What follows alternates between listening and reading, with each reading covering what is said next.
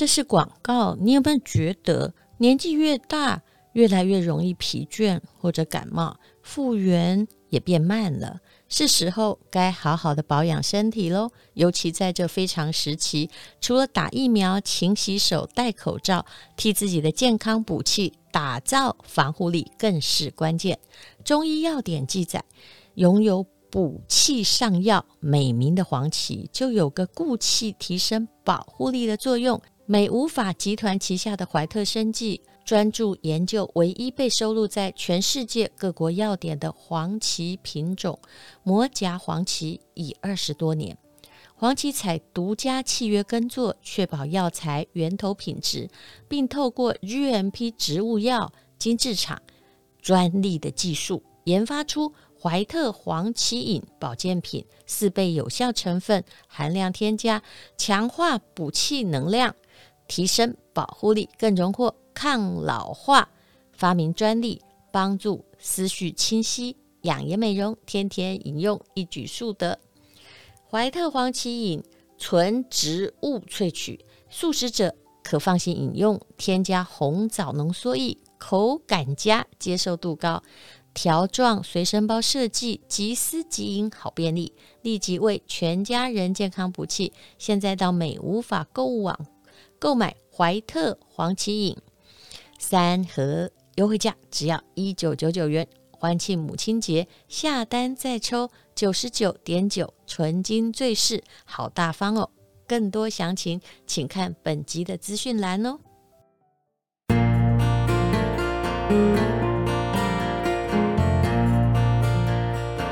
今天是美好的一天，我看见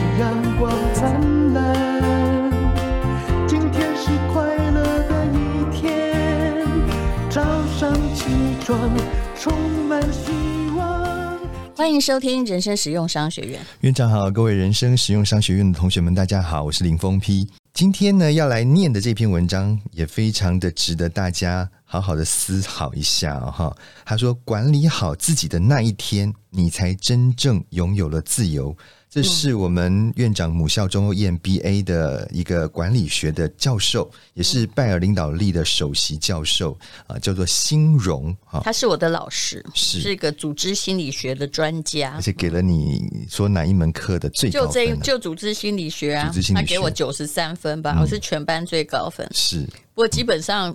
我应该用了一些小技巧哈，就很认真啊，每天上课对老师微笑，有问题努力的答。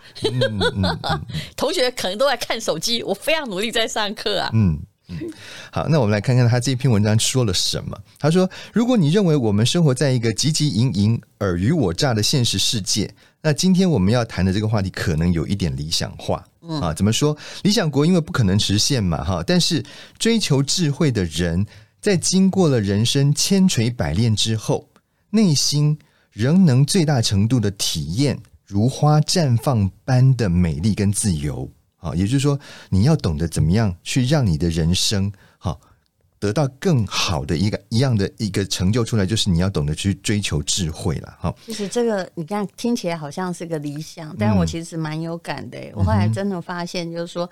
原来呀、啊，你会慢慢觉得生活美好，并不是真正我拥有了什么，嗯，而是我发现呢，我的确有在创造了什么，而且我能够管理我的情绪。就也许我会遇到很多动荡啦，哈、嗯，有时候我也会很失态，可是。我可以抓回，靠自己的力量、嗯、抓回我内心的平静、嗯，然后做我想做的事情。哎、欸，这不简单哦、嗯！说是这样子两三句话带过去，可是我跟你讲，这真的花了很多年，对对，还要很多努力。嗯、没错，嗯，他说啊，在物质匮乏的年代，我们认为只要物质这个丰富了以后，我们就会自由了，是。是吗？那所以你会去买那个乐透跟威力彩？嗯。嗯，就是如果你今天会觉得说，每个人都在想，如果我中那个十亿呀，我就就会脱离我的那个人生。对，那事实上哦，就。依据所有的显示，嗯，你那个突然暴富者是永远没办法脱离他的人生。为什么？因为你还是没办法管理自己。没错，我一直觉得，像理财这个心理学哈，我们后来就是诺贝尔经济学奖，其实由心理学家得到嘛，就那个康纳曼先生，他其实就是在告诉你一件事情哦。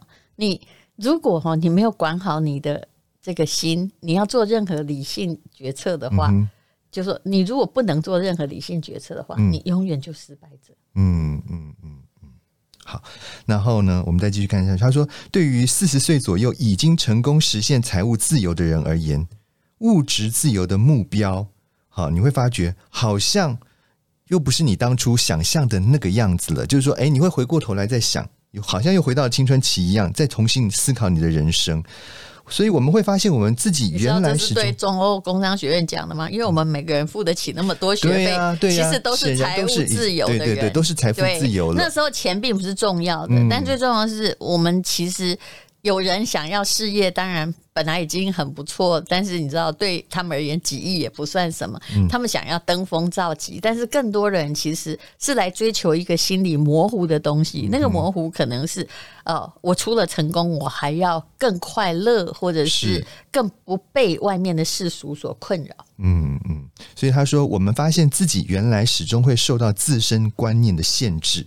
我们的观念又受到不同时时代社会形态跟社会思潮的限制，所以我们可能只享有所谓相对的自由。嗯，啊，更何况很多时候因为基本价值观的缺失，在我们的内心世界，不安的自我仍然每时每刻都充满着焦虑，蠢蠢欲动。啊，所以呢，他认为啊，要打破这样子的一个疆界，就是让你能够呃去找回你自己内心真正的自由呢，你必须要借由。管理学就学管理学了哈，所以他说管理学是追求自由的艺术。嗯嗯，人们基本的教育在于没有自由啊，而管理学的最终目的是在激发个人的善意和潜能，以获得最大程度的自由。我在这边想要先问一下我们的院长，你认为自由是什么？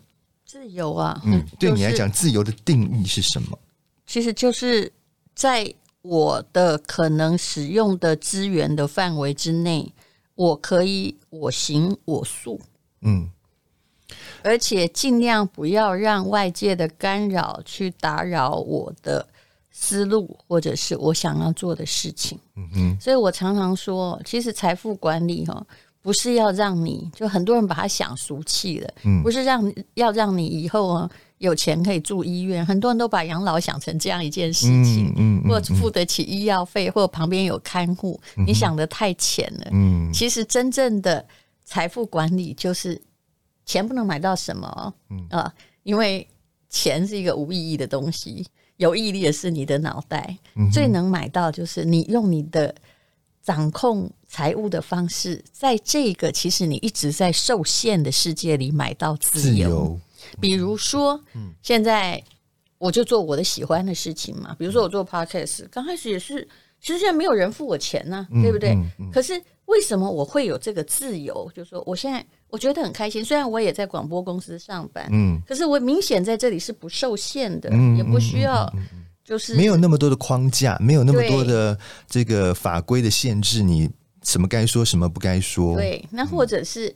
比如说，如果以前我在电视台有自助节目的话，嗯，反正人家讲什么就要接受，因为他付电视台钱费用嘛，对不对？对。可是如果你是在我这里，我可以来个，哎，本人不赚就不赚啊，嗯、我没有排斥任何商业行为。嗯、可是如果你超过了，我觉得我可以接受的程度，就算你给我一百万买一集，我也可以不要收，是，这就是我的自由。嗯，嗯，那。还是会有很多人来告诉你说，你应该怎么发展呢？我要当你的经纪人呐！啊，你没有办法做到什么什么？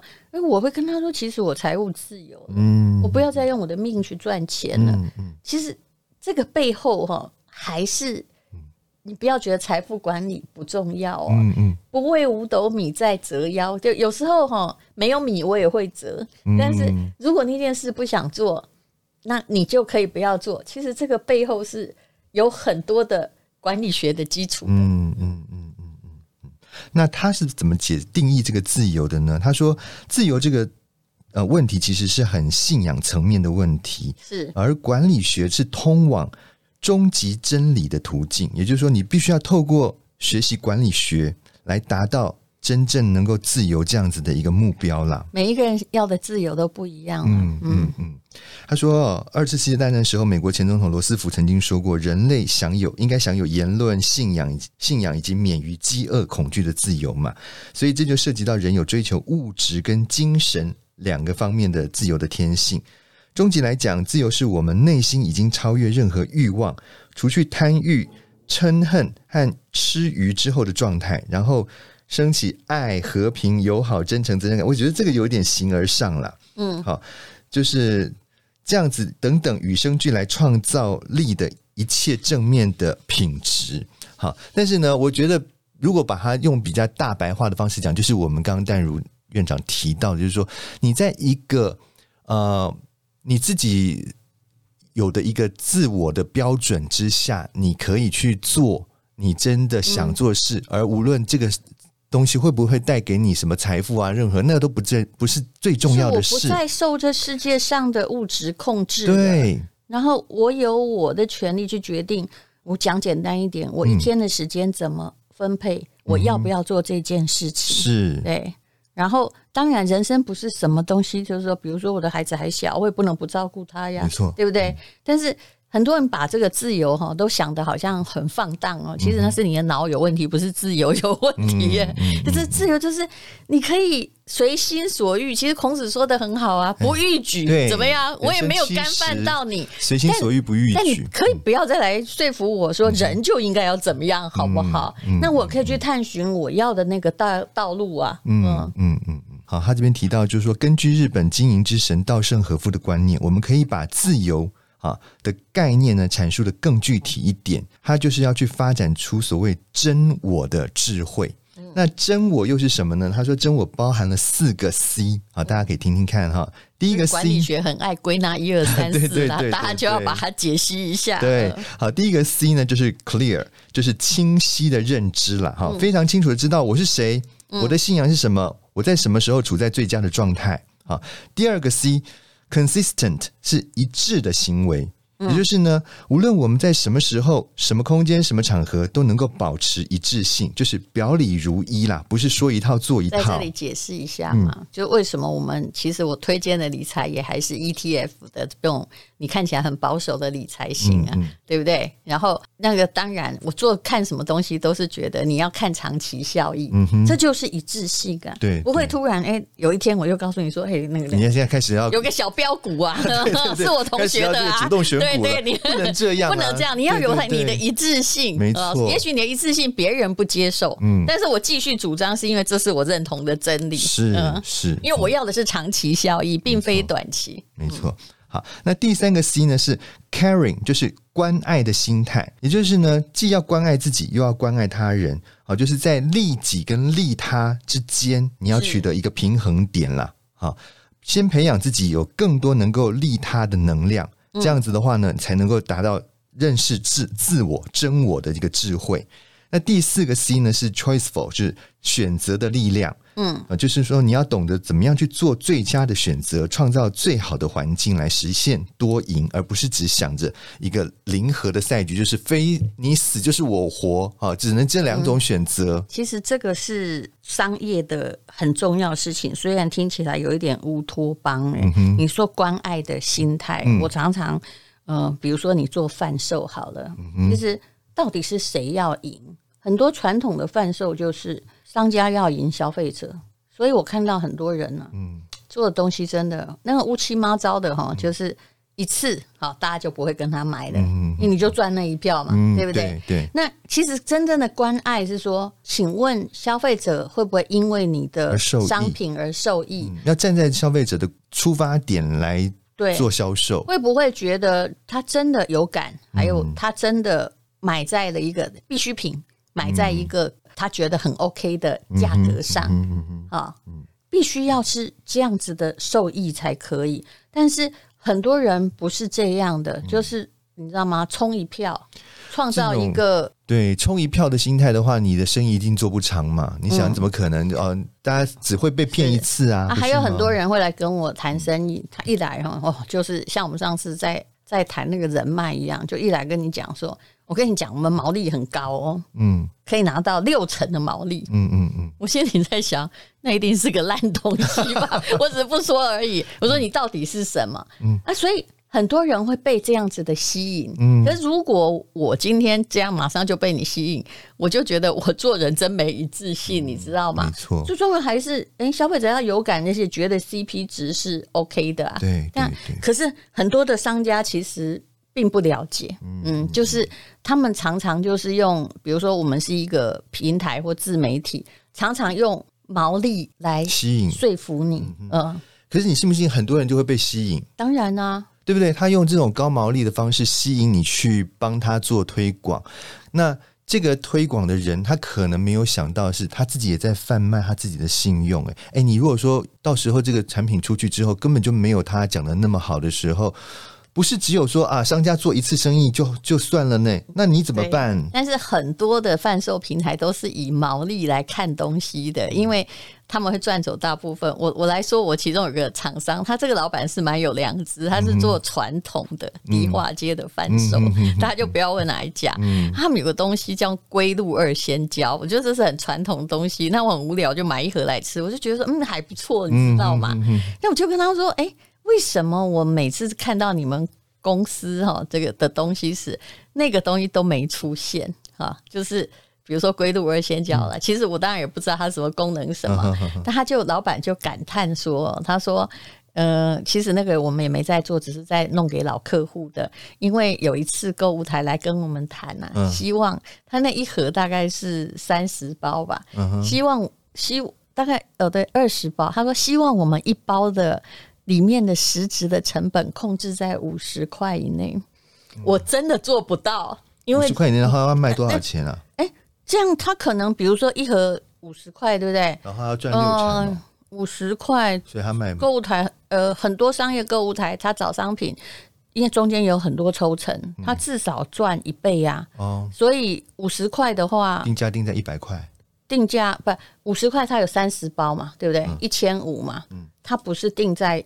那个没有定一倍不能用，他可能他们本来就是，比如他在店里卖一盒可能就是五千块，嗯，但是他希望控制在一包五十块，但老板就说我我怎么做一包至少就是一百，嗯，那你要卖同样价格，叫我缩减东西里面的成本，嗯，我是做不到的。嗯、那我那时候还蛮赞赞许他，嗯、因为我知道你如果想要去搞偷工减料，嗯嗯嗯嗯。我跟你讲，那个就是任何一家企业灭亡的开始。对呀、啊，对呀、啊，嗯、你会因为这个东西的失去信用而导致你整个公司的产品都人家都不买，哎，对不对？是啊，名誉扫地了。所以他呢如果他是很多年的基业，他是不能做这件事。所以他说：“哦，我们这个产品，所以就后来我我不谈了。嗯”嗯嗯嗯嗯，对。但是真的啦，现在哦只。只看高毛利，什么都卖的公司真的很多。我看到他们都是存货一大堆，嗯、就是会因存货而灭亡的公司。嗯嗯，好。然后呢，他说真我是有智慧技巧的。好，那个你只想着啊，使性子啊，爱干什么就干什么的那个自我，那并不是真我，那只是包裹住真我的外壳，是需要我们去管理跟控制的。也就是说，真我是存在于我们每个人内心的最深处。最宝贵的财富，要发展真我是一个需要千锤百炼的过程。好，他认为自我认知跟探索，还有自我察觉，是我们终身的作业。嗯嗯。然后第二个更重要哦，其实你刚刚已经有讲到一个重点，就是自律。嗯，好，必须要自律，才是通往自由的道路。啊，他说最近有一个 CEO 说哈，只有做自己才能够成功，但是他认为这是。商业层面的成功，虽然说这样讲是没有错啦，哈，就做自己才能够成功，也非常有道理。因为做自己意味着把自己的优势发挥到极致，这是成功的要素，也是和别人产生差异化跟竞争力的要件。那这个竞争优势所处的环境跟情境匹配的时候，当然就会产生巨大的优势，达到多赢的效果，就是我们讲的天时地利人和都对了嘛。好、嗯，那当然就会变成是一个很成功的一个一个状况。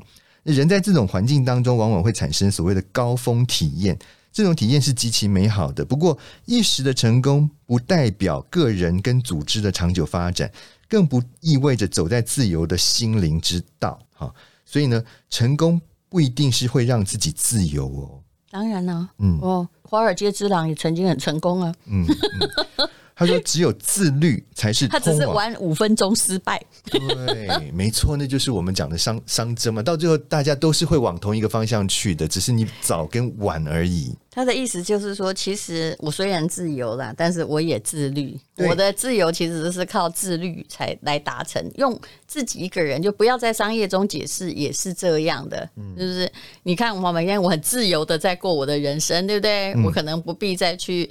呃，上班或者是去别的地方，但事实上我的生活是非常自律的。嗯，比如每天跑五公里呀，啊，有多少时间要必须还是虽然我没有去办公室，没有去我公司的办公室，我还是必须花很多时间在沟通。这就是成功的要件，我觉得这就是成功的要件。就是比如说我们做 Podcast，他说很多人就说怎么可能日更？你看我们不是做到了吗？对，没有不可能，这叫自律，对，对不对？对对还有啊，我们之前也提到过。那个我们的投资也是一样需要自律啊。是啊，你如果说是按照目目标慢慢的、慢慢的一点一点的朝这个目标朝进去迈进的话，嗯、那你自然就会达到财富自由啊。那就是一个自律的过程。你不能说，哎，我又想要这个一步登天，然后我又想要说，哎，我这个呃慢慢慢慢一步一步，那是不可能的事情嘛。嗯、很多人就是，你就想要这种赚一票的心态，我就是想要一次致富，那你当然就很容易会失败呀、啊。是。好，我说真的啦，我有时候我觉得自律也不容易，但所以为什么说以理财而言哦，机器人理财会比你理财、嗯、就是更能够赚取真正的长期效益，因为他把那个人为的这种对，对情绪的部分把它抽离掉嘛。我来说，我去年的 ETF，其实我的理财是个实验呐、啊。嗯、我我把某个账户当成实验，然后只要就是每个月都在扣款。嗯、我曾经说我要买那个，比如说我看好越南嘛，嗯、但是我我也，我们也不能买越南股票啊。嗯，对，零零八八五，零零八八五嘛，哈、嗯，对，很多人都有，对不对？嗯、但它的起伏哈，算是不是很大，对，涨也不会赚得很多，嗯，但是。我后来发现，就是说，哎，我在这个投资的过程之中，我真的体会了，原来很多管理心理学家说的，真的，你不要靠人性来判断。嗯，比如说我刚买的时候是十五块，十五块出头一点点，嗯，嗯，然后我就说。发下一个宏愿，现在大概两年了没有？还没吧？还没，还没，还没，一年多，一年多，才一年出头而已。对，一年多一点点。然后我每每个月嘛，哈，当然你你可以买一张，但我每个月是买十张。我老实说，嗯嗯嗯、而且我是在六月买，六六号买。但是 E P E T F，嗯，我因为我不是用那个电脑的软体，你比较难去设定说每个月六号扣掉十张的钱。嗯哼，所以我用的因为。我还蛮喜欢我以前的那个营业员，所以我就，就直接下给我直接下给人，你知道吗？我把它当机器人理财，就每个月帮我买十张，但有时候我账户里没有那十几万呢、啊。嗯，就我常常遇到一个状况，也就是每个月六号他会真的，他都会打电话给我，他就是我的机器人。他说：“但如今天要再买吗？”嗯，可是它涨很高，今天突然涨了。嗯，你知道我那个时候心里也在想说：“阿伯，我蛋鬼干了。”但是我马上。就是回到我的理性，就是说买，因为我在做实验啊，对啊，你我并不是在做差价，对对对对，我自己都常常会受他诱惑说，哎呦，怎么昨天不涨，今天涨这么多？就到了我买那一天，嗯，我每个月六号买的时候哦，嗯，我说真的都是很高价，你仔细去看他每个月六号的。那个你要不要改一个日期？不要不要不要！我跟你讲，你当你已经开始很有自律，你就不要。可是目前哦，我其实我是说，你还是维持自律，你把那个日期从六号改成十号 之类的。算了的，到时候你会发现十号也是高价。你知道人很奇怪，你买东西的时候你就会嫌贵嘛，一定是这样。是。其实我后来发现，我整个平均值大概是现在也没有很高。我们录音录音的这一天大概是十七点。三还是左右这样子，嗯嗯嗯、那我的平均价，因为我每次都买在高价，但其实我的高价也是差不多十六点二三，不会不会太离谱，是不是？真的不会相差太多。但是有时候你就想自作聪明，他每次问你说：“哎、欸，这个要买吗？”今天涨很高的时候，你就很想告诉他不要买。嗯、其实其实就这样，有时候真正的。自财务自由背后靠的也是自律。你如果突然决定不要买，你就会发现说：“哎，怎么到了下个月哈，十七点十七点二，你嫌高，下个月变十七点五，是不是就不买了？”对不对？对了，对了，所以哈，啊跌了你更不想买啊。对对对，没有，所以这个其实我们之前在那个致富心态已经讲过了，你根本没有必要去管这中间的高低价差了。你如果是是一个有自律的人的话，你就规定你哪一天买，你就是哪一天买啊。其实长期来看的话，你是赚最多的人。你反而那种自作聪明啊，什么要等到他回来的时候再去买的那个，其实我们我们有比较过三种啊，三种其实出来的钱。就是那个，还是一个傻瓜，机机械。如果你相信这个东西，它是随着长期的效益一定会涨的话，你就忍嘛。对，对，对，那好像就是，哎、欸，你也知道，我有买那个大陆的 ETF，也是台湾的股票嘛。是。那它现在就很跌。可是你有没有想过，就数学而言哈，嗯、你干嘛？如果你是做长期，你为什么要在乎这时候跌？跌刚好是反而是可以对，就是说就在地下室，你的成本降低的的这一个好的时机了。没有，因为。因为最主要是我们那时候也聊过了，就是说为什么会投资这一个呃大陆的一个 ETF，是因为我们看好的是它未来的长期发展呢、啊？对，那那你为什么又改变几率变？在乎它的短期的波动，但是那个因为我有经验，我很知道，就是说，因为我在我曾经在我说过小熊的基金，我曾经在它很惨的时候，就因为一一个月一万块，闭着眼睛没事没事，因为那个也不是我用得到钱嘛。结果当他旱地拔葱的时候，整个总额增加三倍，三倍呀！可是问题是哈，我后来发现很少人这样赚，是他受不了那个一直在对，就是没有办法忍耐这样子，在这么长期的这种耗。一般的人的投资观念就是这样，就是说，他有一个他的耐受期间，如果超过了他耐受期间，他就会很想要把他这个东西丢掉，他不要再看到它。所以你为什么有时候我都觉得哈，我的观念也跟他们不一样，ETF 也要分散，因为总会有一个东西是那样，超讨厌，他一直比如说。嗯，三十三块你买好到三十七，又退回三十五，又是三十四，搞了半天，哎、欸，我看我所有 ETF 只有它是赔钱的，可是这时候反而不可以放弃，嗯，因为我有曾经在，就是说被我遗忘，然后在低的地方一直垫档，每个地方地区不一样，是，然后当它。